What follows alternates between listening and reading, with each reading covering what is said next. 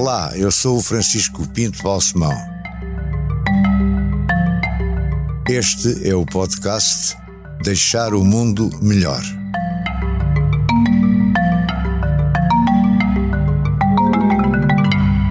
Clara Ferreira Alves, minha querida amiga. Querido amigo, Muito obrigado por ter aceito o meu convite muito obrigada por me ter esta convidado. conversa.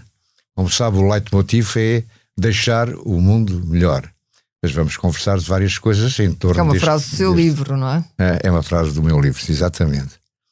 Eu gostava de saber o que é que a Clara se considera, se, se lhe perguntar eh, profissão. É escritora, é jornalista, é comentadora, é Não, poeta, comentadora é coisa romancista.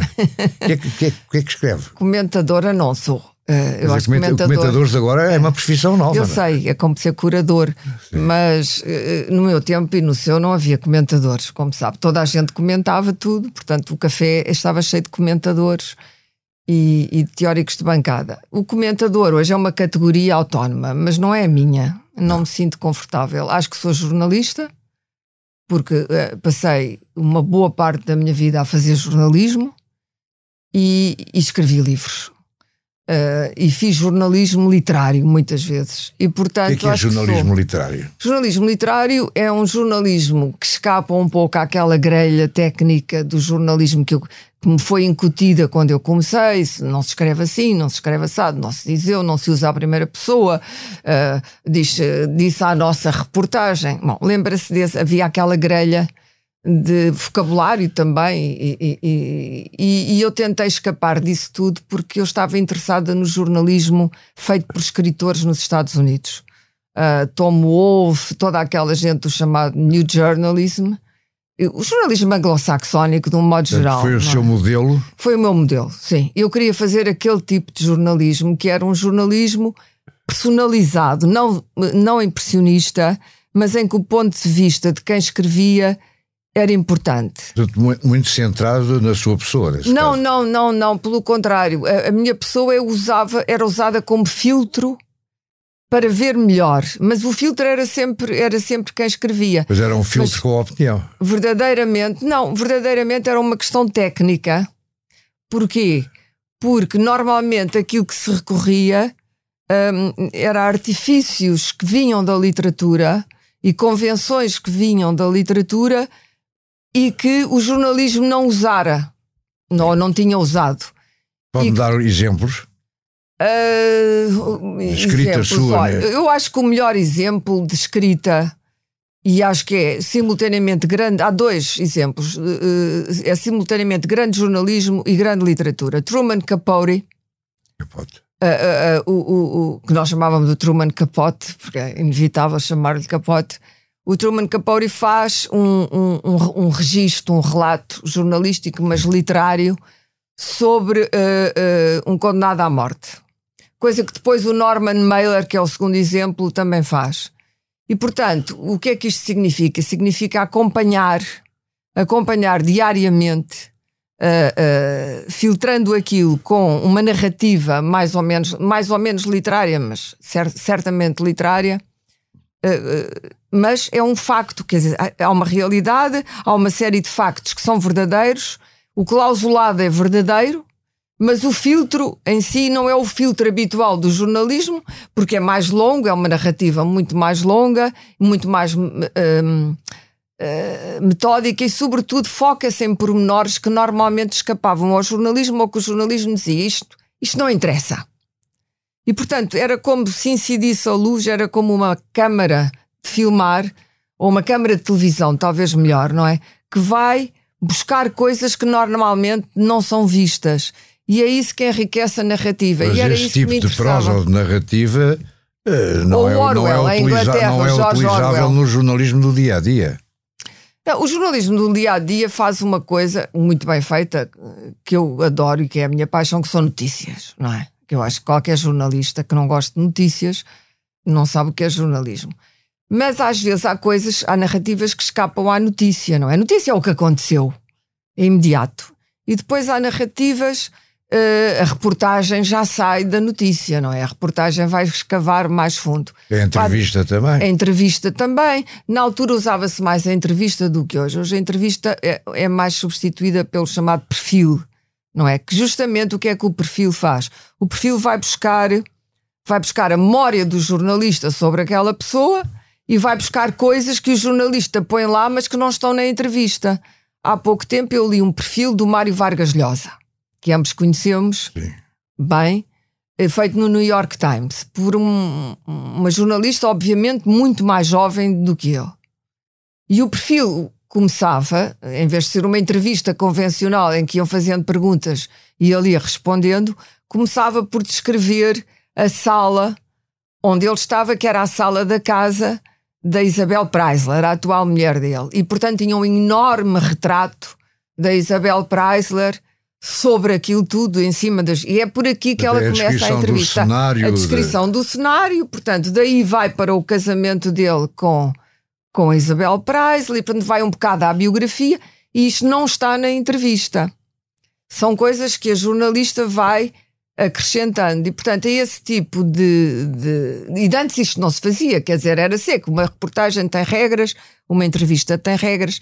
O que o novo jornalismo fez foi quebrar as barreiras e inserir técnicas narrativas e maneiras de contar que hoje são usadas muito comumente e que na altura não eram. E portanto não é, pelo contrário, o, o Truman Capote não, não incide nenhuma luz sobre ele. É até muito mais neutro do que é habitual. O que se passa é que tudo é, ele vê tudo em volta daquilo que ele está a relatar. O Norman Mailer faz a mesma coisa. Eu é? insisto, são casos excepcionais um jornalista que todos os dias tem de escrever para o seu jornal ou para o seu telejornal. Ah, sim, ou... das notícias, não, hard não, news. Não tem não. qualquer hipótese de fazer esse tipo não, de jornalismo. Quem escreve hard news não, nem pode fazer, nem pode. Mas eu escrevia, como sabe, num semanário sim. e, portanto, o Expresso uh, dava-nos Dava. a hipótese não só do tempo, do tempo, de termos mais tempo, embora fosse sempre pouco tempo, porque a deadline era mortal, mas era um semanário e é um semanário.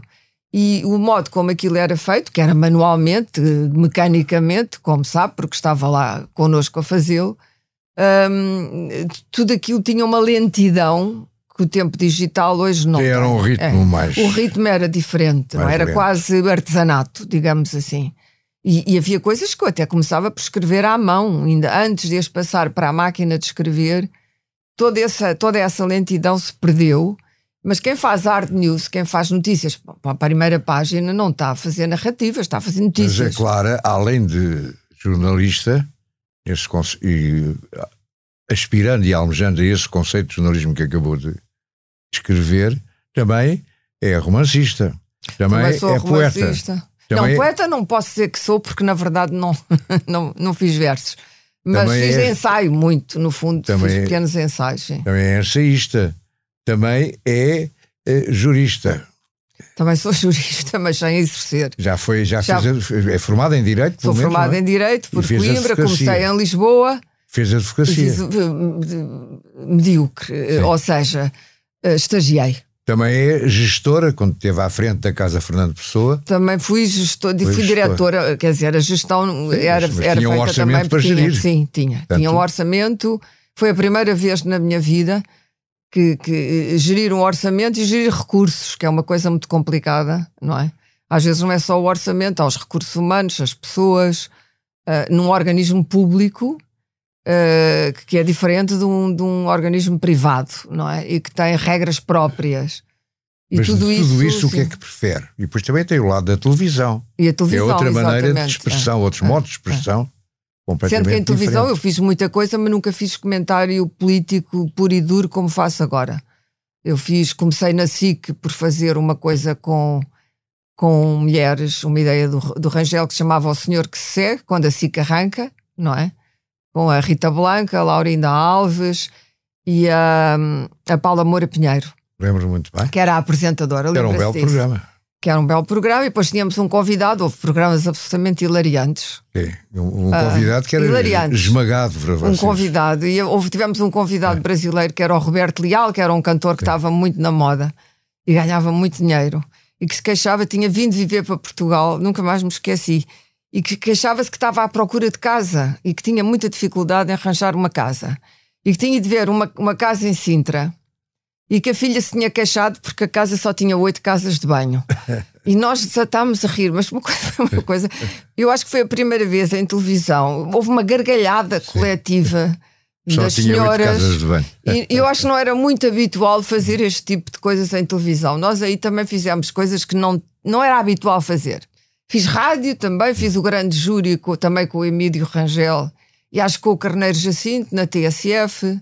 Quer dizer, já experimentei diversas coisas. Mas é? atualmente tem uma coluna, uma página Hoje tem a revista. no Expresso, na coluna, revista do sim, Expresso, Uma crónica. muito lida e muito apreciada, pelo menos por mim e por muito mais pessoas. E que dá muito trabalho. E tem o eixo do mal. E tem o eixo do mal.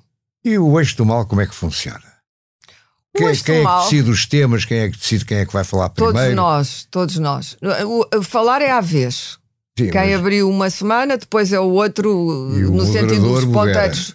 O moderador modera, o moderador su- Controla bem. pergunta o que é que nós sugerimos como tema. Nós temos ali um- umas. um- fazemos tudo por WhatsApp agora, Sim. começámos por fazer por telefone, depois por mail, fomos acompanhando a E tecnologia. estão sempre de acordo com Não, os temas? Às E vezes então? não estamos e estamos muito? Quanto tempo é que demora- quanto tempo é que desacordo. Às vezes a- é um dia inteiro Ah, a é? espingardar, sim.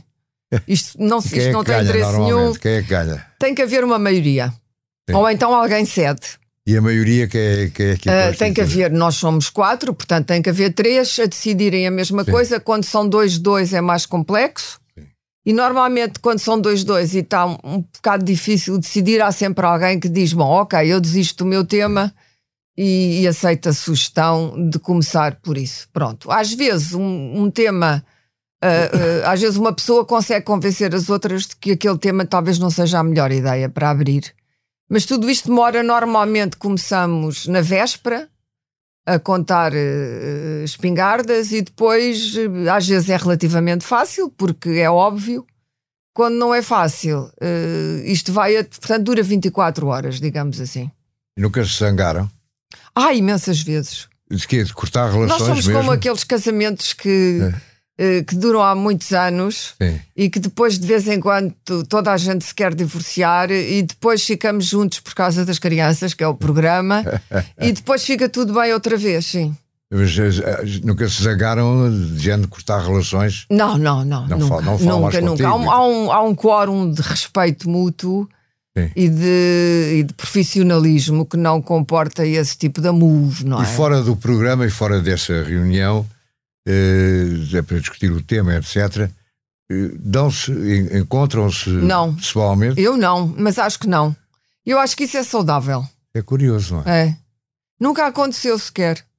E a Clara não era, amiga, programa- não era amiga pessoal de nenhum deles. Não. O programa já teve diversos avatares, não é? Portanto, diversas fórmulas.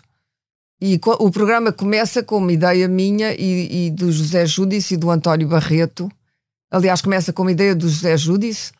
Que já não estava no Expresso na altura, de fazer uma coisa em televisão chamada What the Papers Say, parecida com um programa que havia em Inglaterra, o, o que dizem os jornais. Pronto. Aquilo nunca foi a lado nenhum, andámos ali às voltas com o conceito e tal.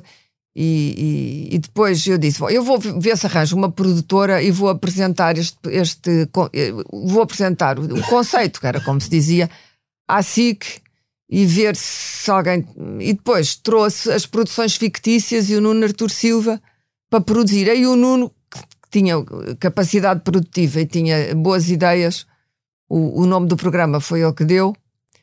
Uh, começou-se a construir o programa, mas entretanto o, o António Barreto disse que não estava interessado porque ia para Oxford e estava a escrever, uh, ou tinha a por data e tinha uma série de projetos e já não queria fazer. E então arrancamos com o Pedro Mexia, o Zé Júdice, o Nuno Artur Silva, eu e, e logo o Daniel Oliveira. Quem já traz o Daniel Quem é Oliveira? que descobre o Daniel É Oliveira? o, eu conheci o Daniel Oliveira através do Miguel Portas. Conheci o Daniel Oliveira porque ele era uma espécie do media man do Miguel Portas, quando o Miguel Portas começa a fazer a campanha para, para o Parlamento Europeu no Bloco de Esquerda, portanto já conhecia o Daniel daí. Uhum. Ah, o Nuno, o Nuno é que trouxe o Daniel eh, para o programa. E depois um Pedro Mexia saiu, curiosamente porque não queria fazer televisão, e depois foi fazer o mesmo, o mesmo tipo de programa.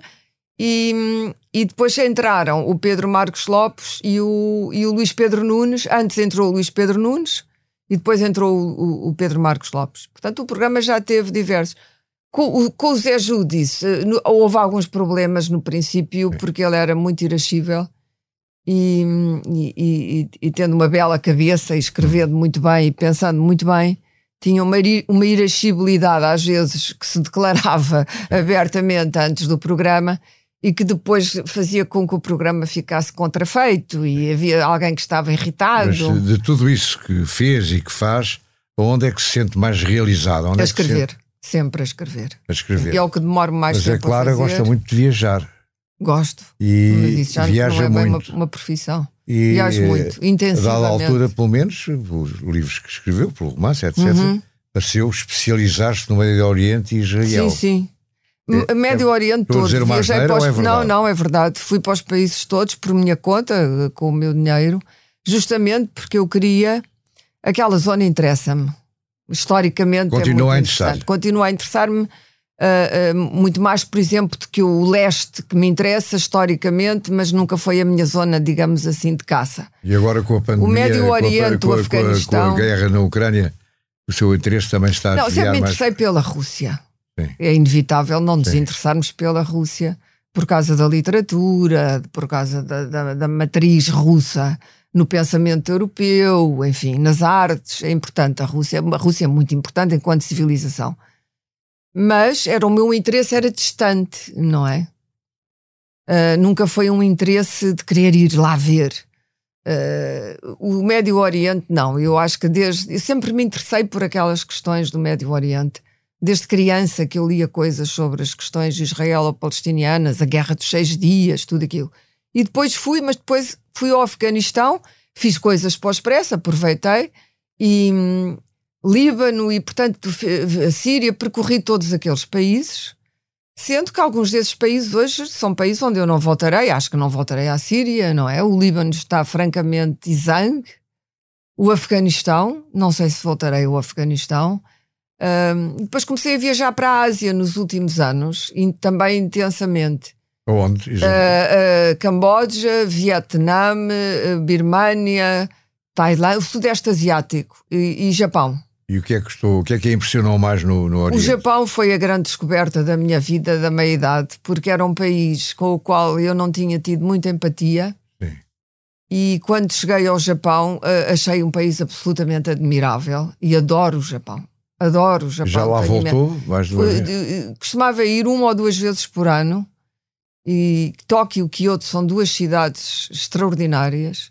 E com a pandemia, evidentemente, não, não, o Japão tem estado fechado sempre, não é? A Ásia toda fechou. Mas a África não lhe interessa, por exemplo? Uh, não, não. Já foi, foi a Angola, Moçambique, Já fui, Cabo Verde. Mas não é a minha zona de. Não tenho. Não é a minha zona. Nem conheço sobre. Não sou africanista, não não, tá, não é a minha zona de, digamos, de, de, pesquisa ou de interesse. Li muita coisa da África do Sul por causa do problema do apartheid e fui à África do Sul várias vezes. Houve, houve tempos no Expresso em que eu pedi o visto para a África do Sul e não me foi concedido por causa de coisas que eu escrevi sobre o apartheid, ainda no tempo do apartheid. Lembro-me que fui, o meu visto foi rejeitado várias vezes para a Argélia, que não conseguia entrar durante aqueles tempos mais complicados com a desculpa de que ia fazer uma coisa sobre o Camus, mas não me deram ah. visto. e, e a África do Sul. Depois fui à África do Sul, é um país que eu gosto muito, uh, mas só fui já depois do fim do apartheid. Uh, Moçambique acho um país lindíssimo. Uh, não fui tantas vezes, se calhar, como gostaria de ter ido. Angola é um país que eu não sinto uma particular, uh, um particular desejo de E Cabo visitar. Verde não atrai? Cabo Verde gosto muito, sim. Gosto muito e gosto daquela gente. E é muito turístico hoje, não é? Toda aquela. E os Estados Unidos? Bom, os Estados Unidos são. Uh, intelectualmente foram durante anos uh, as coisas que me abriram a cabeça. Em muitas áreas. em muitas áreas. Sim, não foi só no jornalismo de que já falámos. E, portanto, a América foi sempre a cultura americana e a cultura inglesa, mas, sobretudo, a cultura americana foi sempre uma grande influência na minha maneira de pensar, por causa daquilo ser um laboratório de liberdade.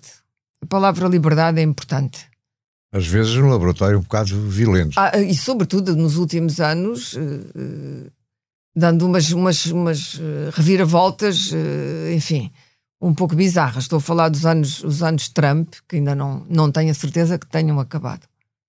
Mas a América, apesar de tudo o que aconteceu, desde as marchas dos direitos civis, bom, tudo o que é um grande movimento de conquista de direitos humanos começa na América. Quer nós gostemos, quer não. Podemos dizer, ah, o Me Too tem, o movimento Me Too tem aspectos uh, hoje horríveis. Os homens são julgados sem, sem contraditório, as pessoas são despedidas, não se podem defender. É verdade. Há exageros. Não acha que há um certo exagero em todos esses movimentos? Ou seja, o pêndulo teve muito tempo pendurado de um lado e agora soltou-se para o pêndulo, outro. O pêndulo vai para um lado, mas quer Sim. dizer, mas depois estabiliza, justamente. Depois há um ponto em que aquilo. E há os adquiridos civilizacionais, e esses adquiridos civilizacionais depois filtram uh, os excessos. E, portanto, coisas que antes aconteciam, sei lá, estou-me a lembrar agora de uma coisa que deve ter ouvido falar na Faculdade de Direito de Lisboa, um professor que escrevia às duas da manhã Sim. umas mensagens no Facebook e tal, que é considerado assédio. Eu lembro que no meu tempo da Faculdade de Direito, que eu fiz o primeiro ano em Lisboa e depois mudei para Coimbra. Uh, uh, tive que fazer dois anos num ano porque mudei no segundo ano. O segundo ano em Lisboa era aptos e passagens administrativas. Eu tive que ir para Coimbra e estudar tudo outra vez porque lá havia exames. E uh, havia cenas com os professores de Direito de Lisboa que não eram de assédio, mas eram de ofensas, ofensas sexuais. O Paulo Cunha era exímio nisso, ofender as mulheres. E, e dizer esta senhora devia cozer meias para casa. E, e lembro-me de uma com uma aluna que era loura e era muito vistosa, em que ele foi particularmente assintou-se. Com os homens, claro que ele não era, eh, tratava com respeito. As mulheres, quando ele achava que eram estúpidas, uh, tratava mal. Eu pessoalmente nunca tive razão de queixa dele, mas houve lá mulheres que tiveram uma negra vida. Isso hoje seria absolutamente uh, indefensável. Ele não poderia fazer aquilo.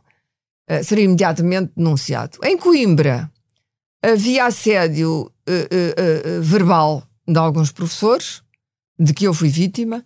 Não era, não era nada sexual, era verbal, mas que era claramente abusivo e ofensivo e misógino, sobretudo um, tive um professor que era comunista, irascível, chamado Orlando Carvalho, uh, que me disse coisas absolutamente uh, odiosas e, e, malignas, que eu nunca me licenciaria em Coimbra, uh, porque eu enfrentei uma vez, ele fez chorar uma, uma aluna num exame. Era, o divertimento favorito do Orlando Carvalho era fazer chorar as alunas nas orais e humilhá-las até um ponto em que elas desistiam da oral e saíam a chorar. Eu adorava esta cena. E, e depois nós achávamos que ele era homossexual e depois viemos a saber que era.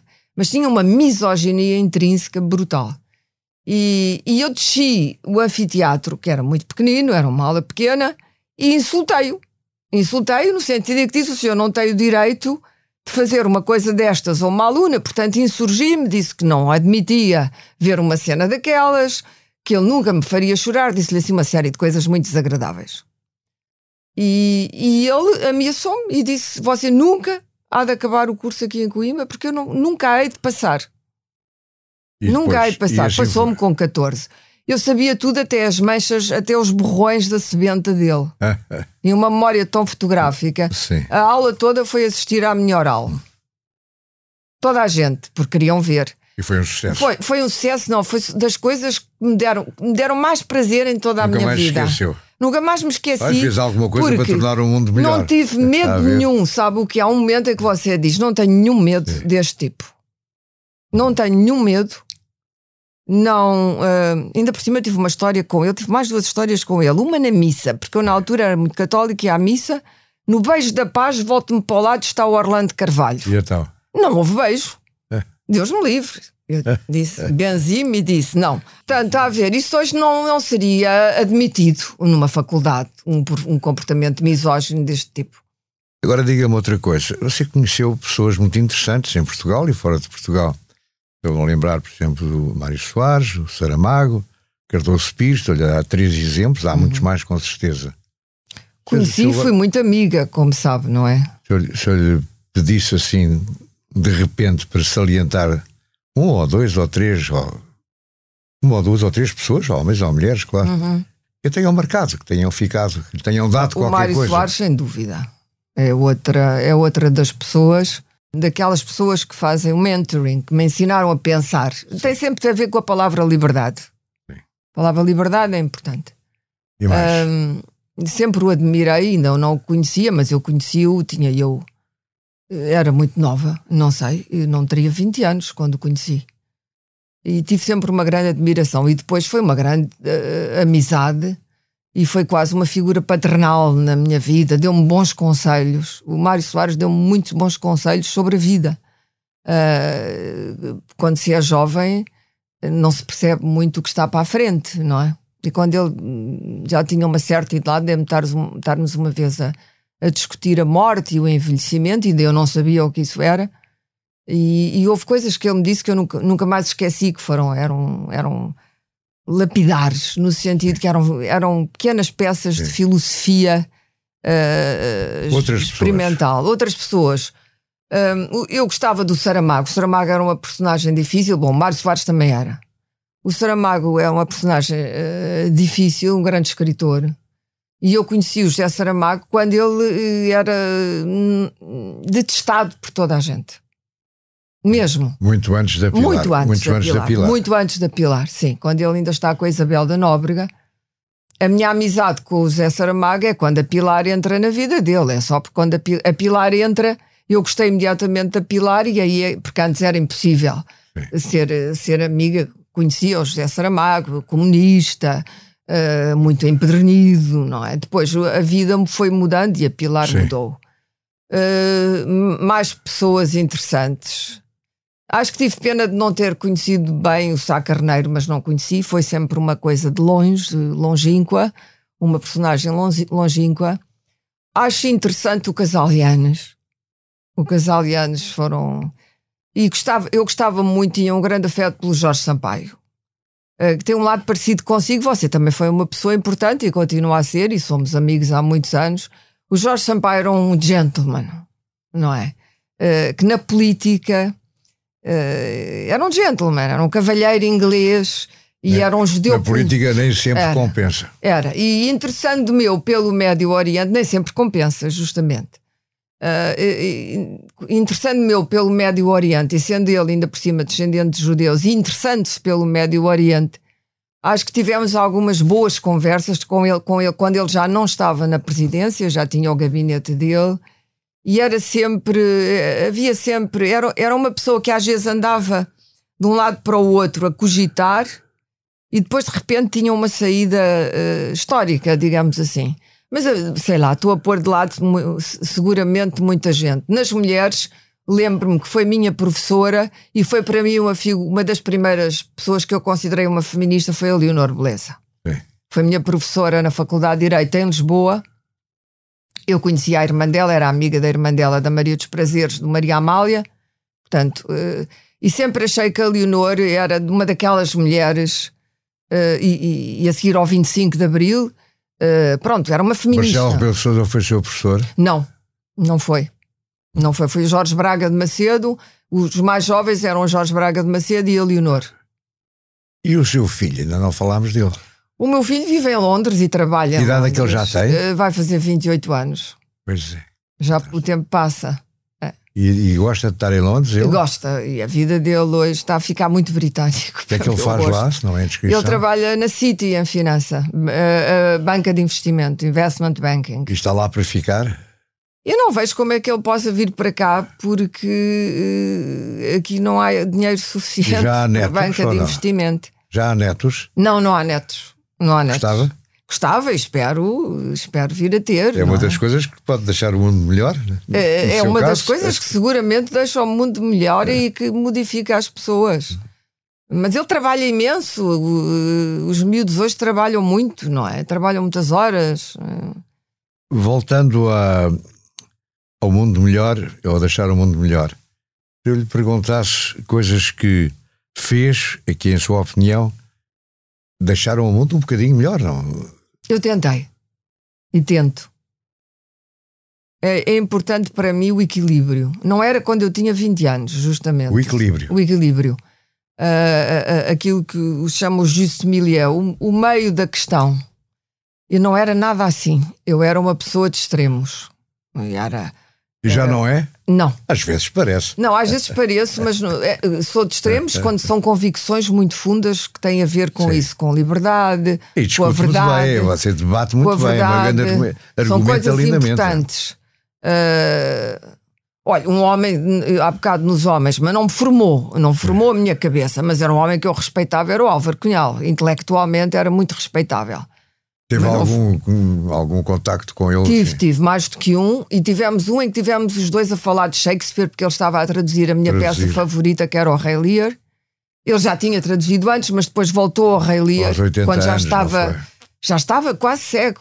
Sim. O que é extraordinário, é um feito extraordinário, e fez, e, e, e, publicou. E era uma boa tradução? E, sobretudo, o modo como ele pensava, o poder através do Rei Lear. Eu fiquei fascinada pela clareza isto vindo de quem vinha, porque nós sabemos de onde é que ele vinha, do stalinismo, tudo isso. E, portanto, o modo como o Álvaro Cunhal via o que era o poder, a perda do poder e a rejeição do poder, uh, uh, de um modo geral, nós precisamos ter interlocutores, pessoas com quem conversar, não é? Para essas pessoas, eu acho sempre que essas pessoas me podem ensinar alguma coisa, independentemente da idade que tenham. Eu posso aprender com uma criança ou com uma pessoa de 12 ou 13 ou 14 anos. E o que é que quer é preciso haver uma conversa. Sim. E às vezes não há uma conversa. Aquilo que os americanos chamam de having a conversation. Uhum. E hoje é cada vez mais difícil ter uma boa conversa. Eu gosto muito de uma boa conversa. Aliás, Espero que esta seja a ser uma boa exatamente. Conversa. Eu há bocado não o referi assim, você foi uma pessoa importantíssima na minha vida e tivemos também alguns enfrentamentos, bem se lembra, é não é? em que Mas você também lutámos, também lutámos juntos em, em também lutámos juntos bem algumas, importantes. Em algumas trincheiras é mesmo, verdade. não é? E você foi sempre um jornalista, tal como eu. Isso. Apesar de ter feito outras coisas. Deixar o mundo melhor tem o patrocínio da Hyundai. Juntos avançamos para uma mobilidade mais sustentável. Porque o que move a Hyundai hoje é garantir um mundo melhor às gerações de amanhã. Hyundai. Mudamos o futuro. Agora, só para acabarmos, estamos na hora. Os enfrentamentos também foi, podiam dizer que eram encabrestamentos. Pois é, mas é bom, coisas, isso é bom também. Coisas. Uh, também coisas que ainda quer é? fazer. Você diz que tem, tem tempo para fazer mais coisas. Tenho, eu estou a escrever outro livro. A que é? pandemia, é? a pandemia uh, mutilou-me. Sim. O facto de eu não poder Mutilou? fazer. Mutilou-me intelectualmente. Sim. Fiquei muito paralisada. Tive duas coisas. Tive uma fratura de, uma, de um pé que, muito má, que, que fui operada, tive uma imobilização de quatro meses. Aí aflita, Depois tive uma segunda operação para tirar uh, o material, como se costuma dizer, Sim. que correu bastante mal. Portanto, tive um grande período de imobilização em que não me podia mexer fisicamente, não era possível. Mas podia escrever. Uh, justamente, mas não escrevi. Estive a ler, nunca deixei de ler, mas fiquei paralisada. E depois o lockdown, uh, para mim, foi uma das situações, senti-me absolutamente refém senti-me como se estivesse refém na Síria, quer dizer, refém de uma coisa que ninguém controlava e aquele silêncio da cidade, não ouvir as pessoas, não se poder sair de casa, uh, as lojas fechadas, a rua deserta, tudo aquilo me pesou extraordinariamente e, e, e fez-me mal e portanto paralisei e, e, e, por alguma razão deixei de escrever. E agora já agora está, já, retomei, já está a produzir? Já estou a produzir. Mas o que é que quer fazer? É concreto? Tem alguma ideia? Tem Não, um estou livro? a fazer um, romance. Um romance? É um romance. Entretanto, publiquei mais um, um, livro com, com ensaios que ainda não lhe dei, mas que espero que vamos almoçar e, e oferecer-lhe. Está já mas que não houve lançamento. Está aqui publicamente convidado. O Covid, o Covid não, não, houve, não houve festas, não houve lançamentos, não houve nada, porque nós estivemos em restrições, não é? Mas e... o romance passa-se onde? Este passa-se cá. Ah. Passa-se cá. Há umas viagens, mas tem a ver com uma ideia central que é se é possível hoje desaparecer.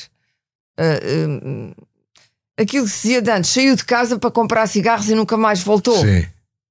É possível uh, ou não? é isso que eu estou a tentar explorar, por causa da digitalização e dos olhos que há sobre tudo se é possível, não é uma pessoa encenar a sua morte, isso é possível, embora depois, se é possível desaparecer, se é possível É um eh, desa- tema. eh, desaparecer sem, sem dizer nada a ninguém e emergir noutros sítios do mundo.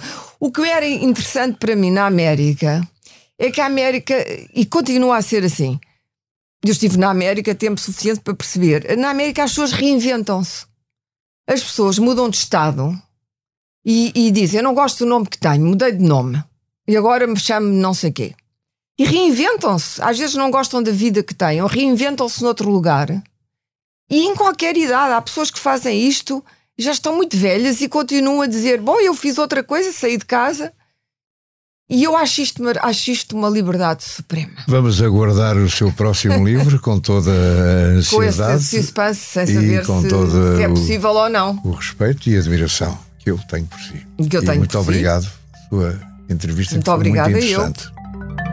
Deixar o Mundo Melhor é um podcast de Francisco Pinto Balsemão com música original de Luís Tinoco. A sonoplastia de Joana Beleza e João Luís Amorim. O vídeo e a edição de José Seduvim Pinto, Carlos Paes e Ruben Tiago Pereira. Transcrição de Joana Henriques e apoio à edição de Manuela Goxa Soares. Imagem gráfica de Marco Grieco. Produção de Margarida Gil.